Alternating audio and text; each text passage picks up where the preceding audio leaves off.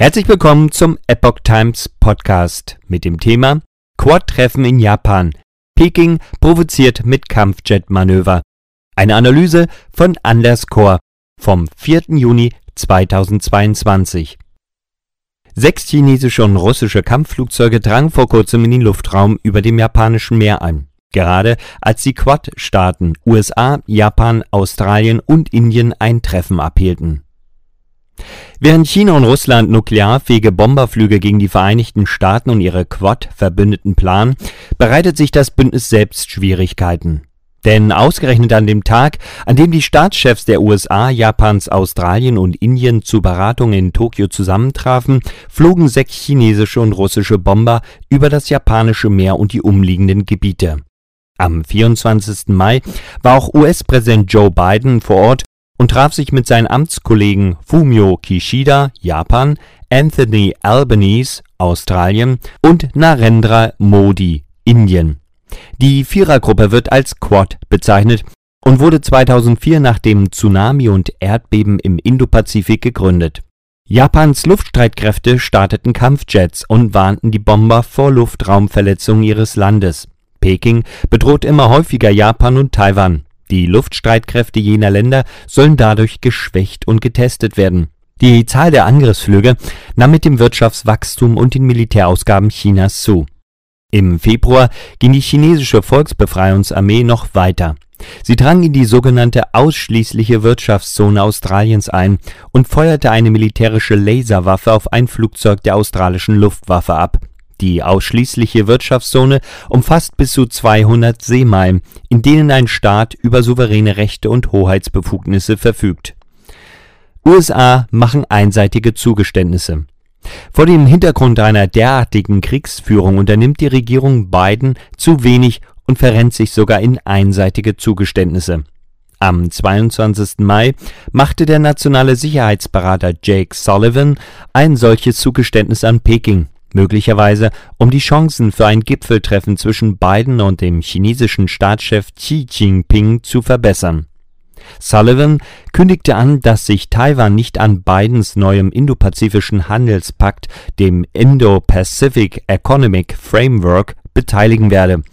Die Ablehnung Taiwans führte, wie vorherzusehen war, zum Gegenteil der beabsichtigten Wirkung Anstatt ein Gipfeltreffen anzukündigen, brachte Xi den russischen Präsidenten Wladimir Putin dazu, sich an Bomberflügen in der Nähe von Japan und Taiwan zu beteiligen.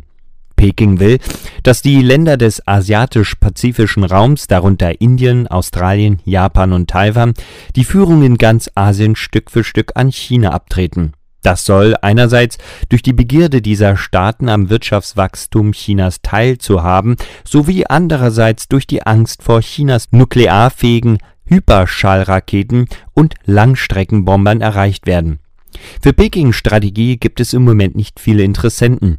Bei einigen Ländern wie Laos, Kambodscha und den Salomonen wird vermutet, dass sie möglicherweise für Pekings Bestechung auf höchster Ebene anfällig sein könnten Einige Gerichtsurteile, Berichte und andere Quellen weisen in diese Richtung. Es wird vermutet, dass bei dem neuen Abkommen mit den Salomonen Korruption eine Rolle spielte. Es sollte als Modell für andere asiatisch-pazifische Inseln wie Kiribati sowie Tonga und Vanuatu dienen und sich auf die wirtschaftliche, militärische und Cyberzusammenarbeit mit China erstrecken. Die Länder würden direkt in den Einflussbereich Pekings kommen in den Verträgen war auch das Recht auf einen Marinestützpunkt und die Öffnung der Telekommunikationssysteme für elektronische Spionage durch die Kommunistische Partei Chinas enthalten. Die Quad bringt Peking unter Zugzwang, weil die Vereinigten Staaten und ihre Verbündeten den Inselstaaten Freiheit und Souveränität und damit eine Alternative ohne Korruption bieten. Mehr Patrouillen gegen illegale Fischerei auf dem Treffen in Japan kündigte die Quad an, mit der Satellitenüberwachung der illegalen Fischerei in Asien zu beginnen. Diese geht größtenteils von chinesischen Schiffen aus, die ihre Transponder abgeschaltet haben. Benötigt wird nicht nur eine Überwachung durch die Quad, sondern die Einbeziehung aller Küstenwachen der NATO und der Quad-Plus-Staaten. Zu diesen gehören Südkorea, Neuseeland und Vietnam, die per Video zur Quad-Tagung zugeschaltet wurden die Überwachung soll durch gemeinsame Patrouillen geschehen, vom Golf von Bengalen vor Indien über das südchinesische Meer und das philippinische Meer bis zum japanischen Meer und darüber hinaus. China verfügt über die weltweit größte Flotte illegaler Fischereifahrzeuge, die in den ausschließlichen Wirtschaftszonen von Ländern fernab Asiens, darunter auch in Afrika und Südamerika unterwegs sind. Mit dem Aufstieg der chinesischen Blauwassermarine der Küstenwache und der Seemiliz, die alle letztlich Teil der Volksbefreiungsarmee sind und von ihr kontrolliert werden, werden Pekings Seestreitkräfte zunehmend weltweit zum Schutz der illegalen Fischerei und der Ausbeutung von Kohlenwasserstoffen eingesetzt. Das steht in direktem Konflikt mit dem Vorhaben der Quad-Mitglieder, das Konzept der ausschließlichen Wirtschaftszonen der Welt durchzusetzen es wird gefordert, zu diesem Zweck eine neue Polizei aus NATO und Quad aufzustellen. Die Überwachung der Fischerei und Zugeständnisse in Bezug auf Taiwan werden Peking nicht abwehren können. Die Vierergruppe sollte tatkräftiger werden, wenn sie sich weiter behaupten will. Herzlich willkommen zum Epoch Times Podcast mit dem Thema Quad-Treffen in Japan. Peking provoziert mit Kampfjet-Manöver. Eine Analyse von Anders Kor vom 4. Juni 2022. Sechs chinesische und russische Kampfflugzeuge drangen vor kurzem in den Luftraum über dem japanischen Meer ein. Gerade als die Quad-Staaten USA, Japan, Australien und Indien ein Treffen abhielten. Während China und Russland nuklearfähige Bomberflüge gegen die Vereinigten Staaten und ihre Quad-Verbündeten planen, bereitet sich das Bündnis selbst Schwierigkeiten.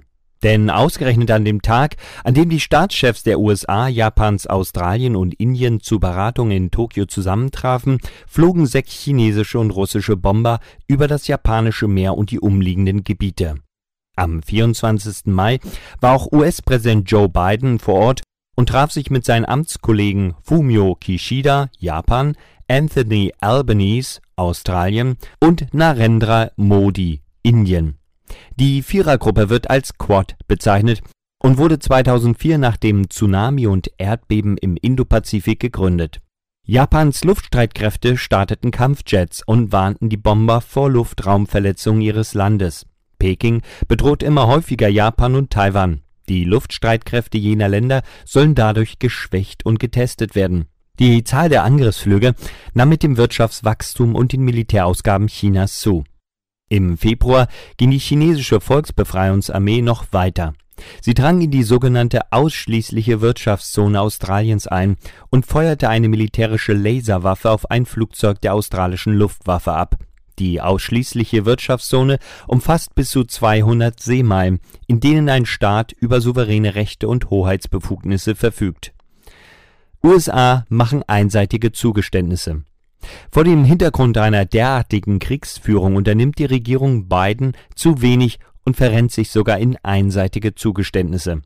Am 22. Mai machte der nationale Sicherheitsberater Jake Sullivan ein solches Zugeständnis an Peking, möglicherweise um die Chancen für ein Gipfeltreffen zwischen Biden und dem chinesischen Staatschef Xi Jinping zu verbessern Sullivan kündigte an, dass sich Taiwan nicht an Bidens neuem indopazifischen Handelspakt, dem Indo-Pacific Economic Framework, beteiligen werde. Die Ablehnung Taiwans führte, wie vorherzusehen war, zum Gegenteil der beabsichtigten Wirkung. Anstatt ein Gipfeltreffen anzukündigen, brachte Xi den russischen Präsidenten Wladimir Putin dazu, sich an Bomberflügen in der Nähe von Japan und Taiwan zu beteiligen Peking will, dass die Länder des asiatisch-pazifischen Raums, darunter Indien, Australien, Japan und Taiwan, die Führung in ganz Asien Stück für Stück an China abtreten. Das soll einerseits durch die Begierde dieser Staaten am Wirtschaftswachstum Chinas teilzuhaben, sowie andererseits durch die Angst vor Chinas nuklearfähigen Hyperschallraketen und Langstreckenbombern erreicht werden. Für Pekings Strategie gibt es im Moment nicht viele Interessenten.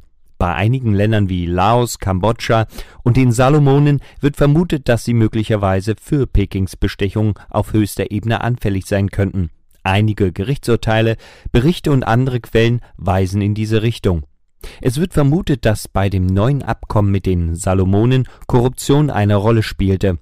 Es sollte als Modell für andere asiatisch-pazifische Inseln wie Kiribati sowie Tonga und Vanuatu dienen und sich auf die wirtschaftliche, militärische und Cyberzusammenarbeit mit China erstrecken. Die Länder würden direkt in den Einflussbereich Pekings kommen. In den Verträgen war auch das Recht auf einen Marinestützpunkt und die Öffnung der Telekommunikationssysteme für elektronische Spionage durch die Kommunistische Partei Chinas enthalten.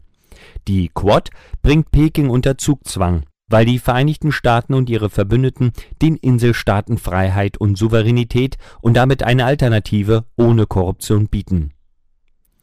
Mehr Patrouillen gegen illegale Fischerei auf dem Treffen in Japan kündigte die Quad an, mit der Satellitenüberwachung der illegalen Fischerei in Asien zu beginnen.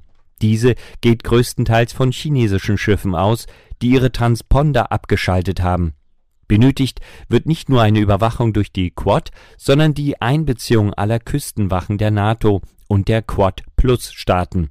Zu diesen gehören Südkorea, Neuseeland und Vietnam, die per Video zur Quad-Tagung zugeschaltet wurden die Überwachung soll durch gemeinsame Patrouillen geschehen, vom Golf von Bengalen vor Indien über das Südchinesische Meer und das Philippinische Meer bis zum Japanischen Meer und darüber hinaus. China verfügt über die weltweit größte Flotte illegaler Fischereifahrzeuge, die in den ausschließlichen Wirtschaftszonen von Ländern fernab Asiens, darunter auch in Afrika und Südamerika unterwegs sind. Mit dem Aufstieg der chinesischen Blauwassermarine der Küstenwache und der Seemiliz, die alle letztlich Teil der Volksbefreiungsarmee sind und von ihr kontrolliert werden, werden Pekings Seestreitkräfte zunehmend weltweit zum Schutz der illegalen Fischerei und der Ausbeutung von Kohlenwasserstoffen eingesetzt. Das steht in direktem Konflikt mit dem Vorhaben der Quad-Mitglieder, das Konzept der ausschließlichen Wirtschaftszonen der Welt durchzusetzen es wird gefordert, zu diesem Zweck eine neue Polizei aus NATO und Quad aufzustellen. Die Überwachung der Fischerei und Zugeständnisse in Bezug auf Taiwan werden Peking nicht abwehren können. Die Vierergruppe sollte tatkräftiger werden, wenn sie sich weiter behaupten will